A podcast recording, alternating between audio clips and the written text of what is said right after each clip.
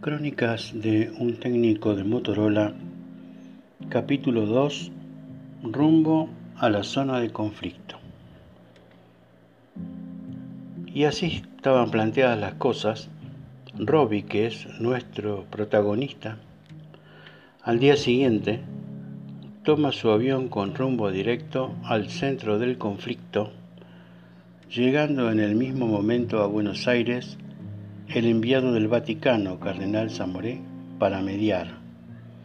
Coincidía el mismo momento el despegue y el arribo del cardenal. Ya en el aeropuerto se encuentra con sus colegas de Philips y de la Mercedes-Benz. El equipo ya estaba completo. El técnico de la Mercedes-Benz era uno de los que más conocían sobre los vehículos militares en el conflicto.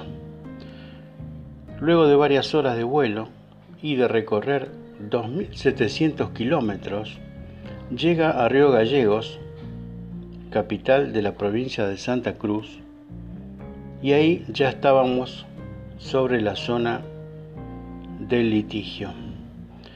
Las expectativas eran muchas.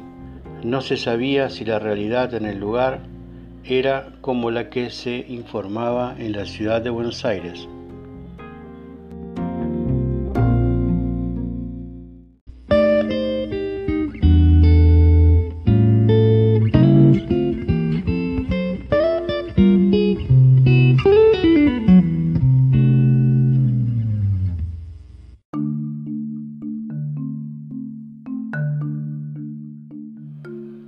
Capítulo 3 el arribo.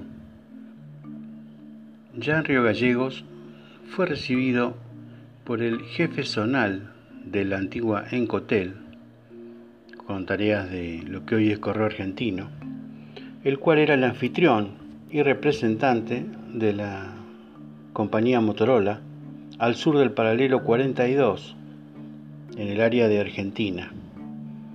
A los pocos minutos del arribo, comienzan las sirenas de ataque aéreo e inmediatamente se escucha el vuelo rasante y se ven a los aviones caza de la Fuerza Aérea Chilena intimidantes pasar sobre la ciudad de Río Gallegos. El panorama en este momento no era del todo favorable, existiendo un clima de tensión en el área. Robbie se encontraba asimilando la situación que predecía a su intervención en el conflicto. Cierta preocupación en los técnicos recién arribados florecía en el ambiente.